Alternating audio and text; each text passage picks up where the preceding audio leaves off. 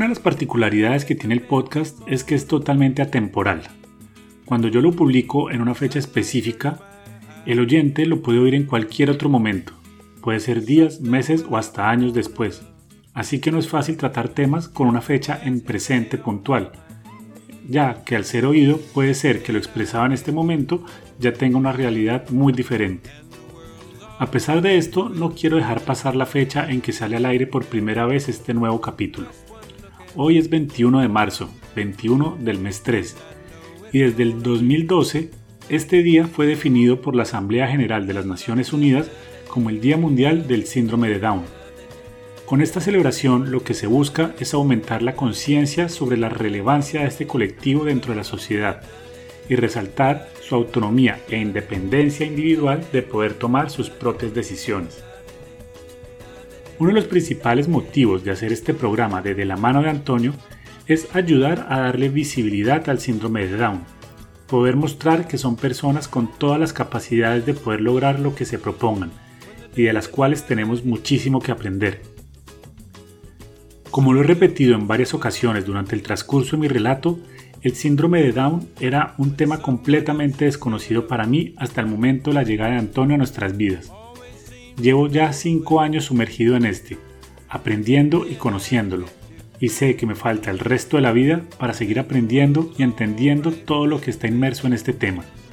Así que hoy lo que quiero en esta fecha especial es invitarlos a que abramos todos juntos nuestras mentes, que saquemos de nosotros todos esos estereotipos que tenemos y nos demos la oportunidad de ver todo el potencial que tienen las personas que nacieron con algún tipo de discapacidad que lo único que quieren es poder explotar todo su potencial sin tener que ser señalados o encasillados y simplemente ser parte de la sociedad como cualquier otro. Cada año para esta fecha se hacen muchas campañas alrededor del mundo desde las diferentes organizaciones que trabajan el síndrome de Down. Este año, la campaña realizada por Down España se llama Que nada nos separe y lo que busca a través de un experimento social es mostrar que son muchas más las similitudes que las diferencias que tenemos con las personas con síndrome de Down, que las barreras que ponemos están en nuestra mente, y deja un mensaje final que quiero compartir hoy con todos y que dice, abro comillas, si tenemos un 99% de cosas en común, ¿por qué dejamos que tan solo un cromosoma nos separe?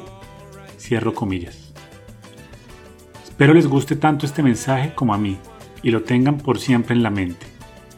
Y ahora sí, a lo que vinimos. Bienvenidos a este nuevo capítulo de De la mano de Antonio.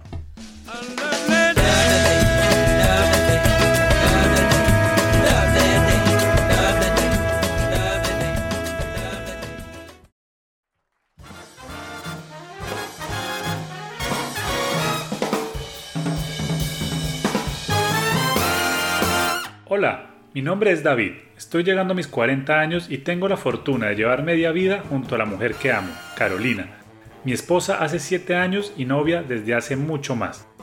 Decidimos ser padres hace 6 años y desde ese momento mi mayor pasión en la vida es ser papá de Antonio, quien nació en Bogotá, Colombia y llegó a este mundo con síndrome de Down, dándole un giro completo a nuestras vidas. En la búsqueda de nuevas oportunidades para nosotros, decidimos dejar atrás nuestra vida en Colombia y desde hace dos años estamos viviendo felices en Valencia, España. Y es desde acá que voy a narrarles mi historia. Bienvenidos a De la mano de Antonio, un podcast muy personal sobre mi aventura de ser padre.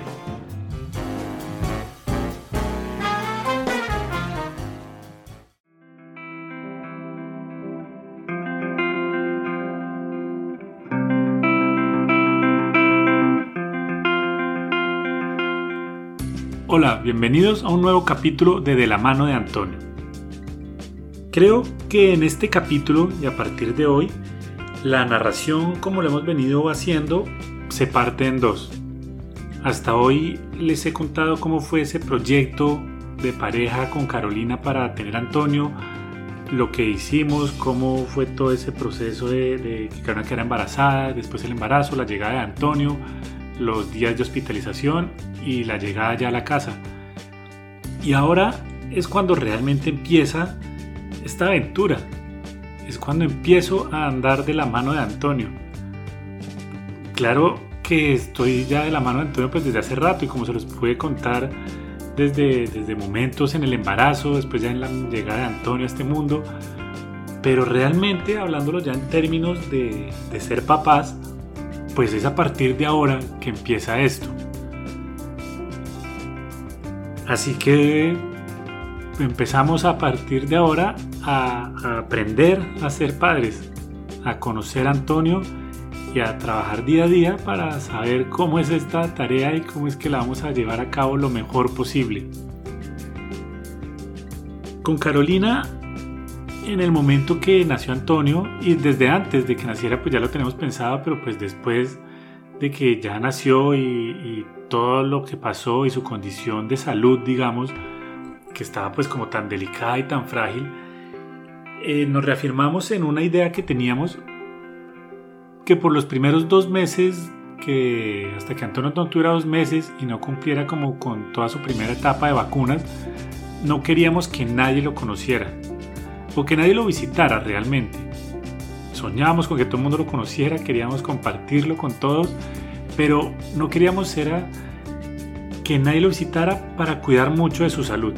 Antonio estaba muy frágil, su nacimiento prematuro pues había hecho que fuera un poco más complicado todavía y hasta que no tuviera sus vacunas pues no queríamos como arriesgarlo a que se le pegara algo tan bobo como una gripa sencilla.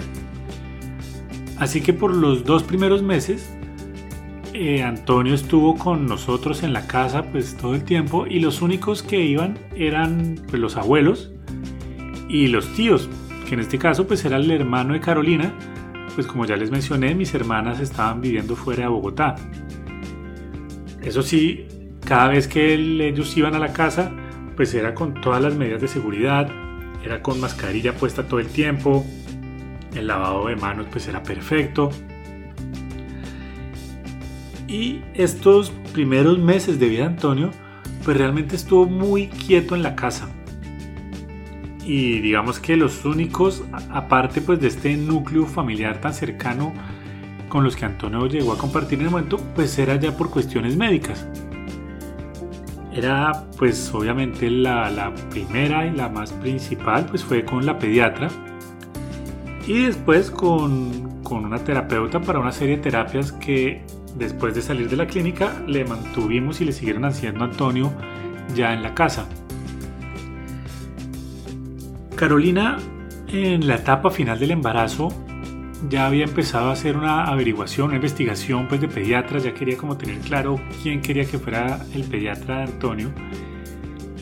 Y eh, estando toda embarazada, conoció a una pediatra que le habían recomendado.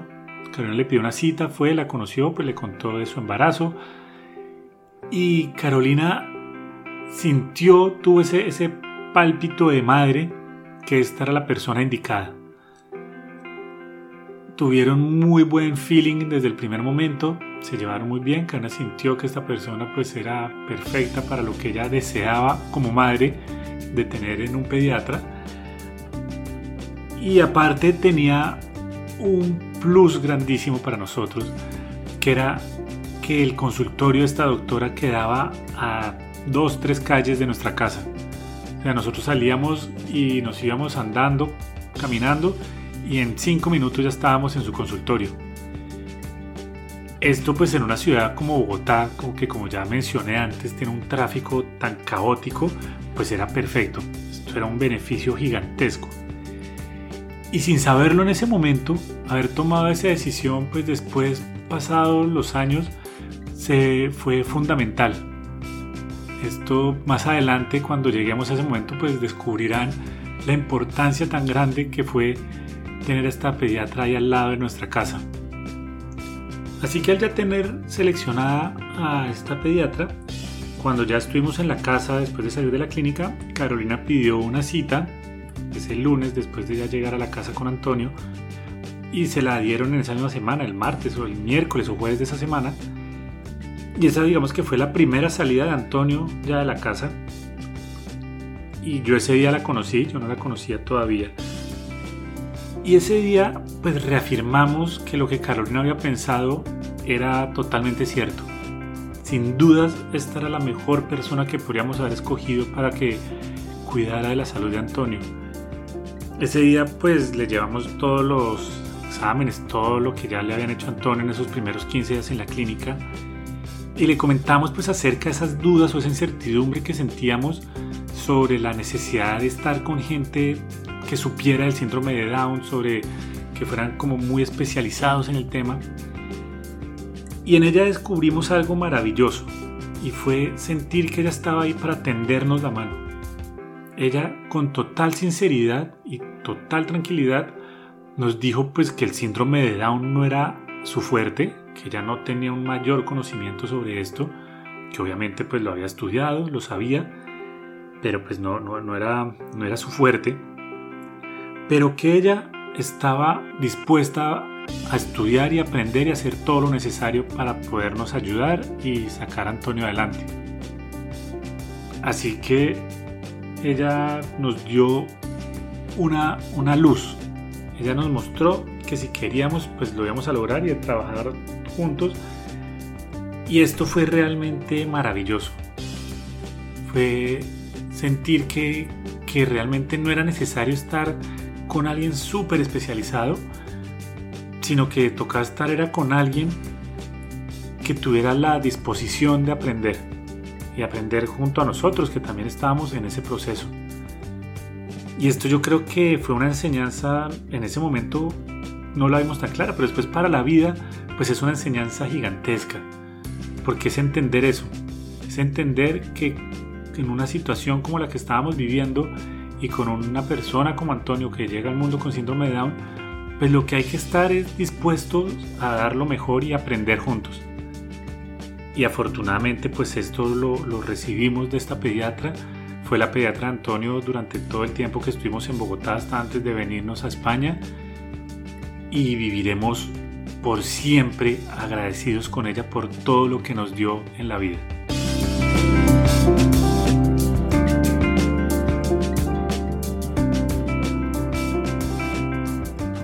Aparte de la pediatra, la otra persona que estuvo en contacto con Antonio en esos días, por cuestiones pues, de, su parte física, fue una terapeuta ocupacional que venía a la casa para continuar el proceso que se le venía haciendo ya desde la clínica.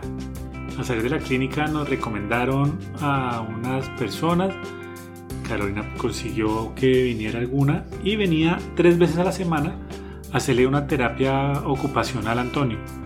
Básicamente para empezar a estimularle mucho pues todos sus movimientos, su cuerpo y sobre todo seguirle trabajando mucho al tema de la posición de la lengua y la tomada de la leche.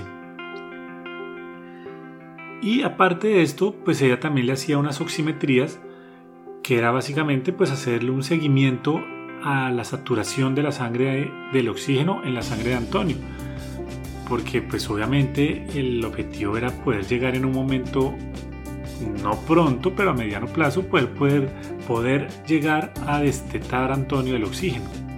Así que ella venía y tres veces a la semana le hacía esto, le hacía todo su seguimiento y le hacía una serie de ejercicios, los cuales pues nos enseñaba para que nosotros después también pues los estuviéramos haciendo todo el tiempo y hacía el seguimiento del tema de la oxigenación. Al cabo de una semana de ya estar con Antonio en la casa, yo tuve que volver a trabajar.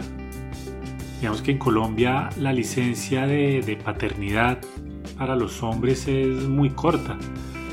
Yo tuve la fortuna que en el momento que nace Antonio yo tenía acumuladas unas vacaciones y así que pude tomar mi licencia y juntarlas junto a unas vacaciones que tenía y pues logré estar los 15 días que estuvo Antonio hospitalizado y después una primera semana en la casa.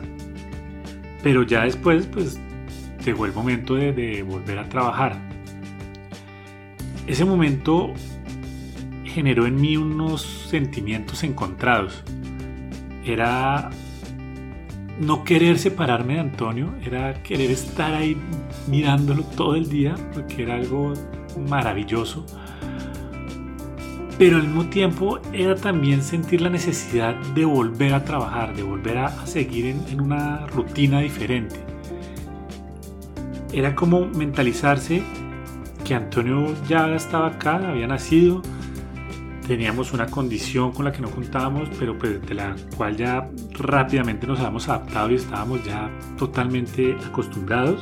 Ahora solo era pues cuestión de aprender y manejarla lo mejor posible. Pero la vida seguía. Y eso era lo que yo necesitaba en ese momento de la vida entender. Y al volver al trabajo pues me ayudó muchísimo en esto. Y además era salir como de esa rutina porque a pesar pues de todo el amor, de lo delicioso que era estar con Antonio, pues igual era una, se vuelve una rutina que es, que es desgastante, físicamente es desgastante. Y querer ya como cortarla y salir a hacer otra, otras actividades diferentes, pues para mí era, era muy valioso en ese momento. Obviamente, cada día pues trabajaba lo justo para poder llegar rápido a donde Antonio nuevamente, podérmelo comer a besos, poderlo tener en mis brazos, poderlo disfrutar cada segundo. Pero sí, digamos que esa vuelta al trabajo pues fue fundamental. Y para Carolina, ese momento pues fue también pesado, obviamente, pero también yo creo que fue muy, muy, muy valioso para ella y su relación con Antonio. Porque obviamente en el momento en que yo ya empiezo a trabajar, Carolina pues queda hasta ese día, hemos estado los dos trabajando en todas las tareas, en toda la rutina de Antonio, en su alimentación, en su bañada, en sus cambiadas, en todo. Y en ese momento pues yo ya voy a estar unas 8 o 9 horas diarias por fuera de la casa en las que ella va a estar a cargo con totalmente Antonio. Entonces al principio pues primero estaba nerviosa, segundo pues el desgaste pues era bastante pero yo siento que ese periodo pues los une muchísimo a ellos. Desde antes, obviamente, yo creo que pues una mujer tiene un vínculo con un hijo que uno como hombre pues nunca podrá ni entender ni, ni, ni, ni, sentir. Es que pues es un ser que creció dentro de ella, estaban conectados. Eso es una cosa pues que parece como mágica a veces.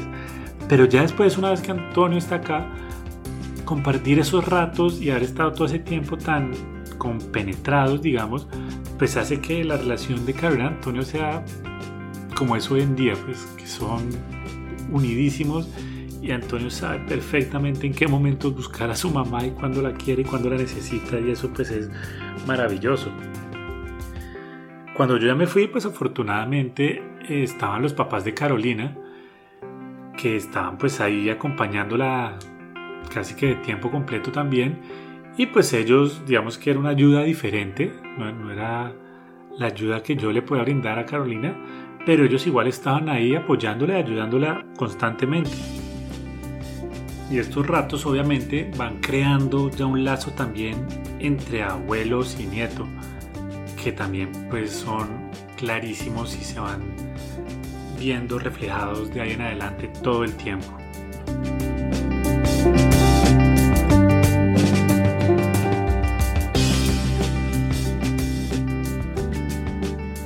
En esos días cuando yo ya volví al trabajo y Carolina pues tuvo más tiempo en la casa, ella empezó a buscar esa, esa unión con familias que ya tuvieran eh, hijos con síndrome de Down, que era una de las recomendaciones que nos habían hecho, como rodearnos de, experiencias ya de gente y, ver y pues poder con ellos compartir lo que estábamos sintiendo. En la clínica nos habían hablado de una niña mía que había nacido unos 6, 7 meses antes que Antonio, había nacido con síndrome de Down y había estado en una situación similar a la de Antonio. Había nacido prematura, había estado unos días hospitalizada, era una situación muy muy parecida. Y una de las enfermeras con las que estábamos en, cuidados intensivos tenía todavía contacto con, con la mamá de Mía y le había dado el teléfono a Carolina. Así que Carolina pues ya en esa semana, en esos días que ya estaba en la casa con un poco más de tiempo mientras Antonio dormía, se puso en contacto con ella, le contó pues de lo que estábamos viviendo, de la llegada de Antonio, de lo similar pues a lo que ella había vivido y de los miedos y dudas que se empiezan a generar. Y ella le dio a Carolina un testimonio de tranquilidad, era un, un, relato que nos daba, que nos compartía ella, en la cual pues nos planteaba que realmente teníamos era que estar tranquilos, que era obvio tener miedo, que era obvio sentir una incertidumbre por momentos, pero que todo esto iba a ir pasando. Y una de las cosas más importantes era aprender a no pensar más allá del momento. Porque, claro, en el momento que nace Antonio nos dicen que tiene síndrome de Down y en medio pues de todo ese desconocimiento que he repetido tantas veces que había, pues uno empieza a cuestionarse hasta dónde va a poder llegar mi hijo. ¿Será que un día va a poder correr? ¿Será que va a hablar? ¿Será que va a sumar? ¿Será que un día va a poder jugar fútbol? ¿Será que un día va a poder viajar solo? Empiezan a cuestionarse una cantidad de cosas que ella en ese momento nos dice, en eso es en lo que no hay que concentrarse. Porque eso puede que llegue o no llegue y no importará. Lo que importa es este momento y velar porque ahora esté bien. Ahora necesitamos que Antonio esté muy bien y vamos a trabajar para eso. Y es aprender que es un proceso diferente, es aprender que este desarrollo de Antonio es diferente a lo que en cualquier momento hubiéramos podido llegar a imaginar o con lo que estábamos contando. Y hay que aprender a disfrutar ese proceso. Y esto afortunadamente es lo que hemos venido haciendo desde, desde hace cinco años. Es disfrutar cada minuto, cada pequeño logro de Antonio, pues lo disfrutamos al máximo. Cada paso nuevo que hemos dado juntos, pues es maravilloso, es increíble. Y esto como reflexión de vida, además. Muchas veces, por estar uno concentrado en el destino final, pues no disfruta todo el recorrido que se está haciendo. Y con Antonio lo que queremos hacer y lo que hemos venido haciendo, pues es disfrutar este recorrido, sin importarnos hasta dónde vamos a llegar. Al final no importa. Y la vida misma nos lo iba demostrando. Hace cinco años no imaginábamos dónde íbamos a estar hoy. Hace cinco años no imaginábamos todo el recorrido que íbamos a estar haciendo juntos. Y lo hemos hecho y ha sido delicioso de vivir. Y de aquí para adelante, no importa dónde nos lleve el camino, lo importante es que lo seguiremos disfrutando al máximo todo el tiempo.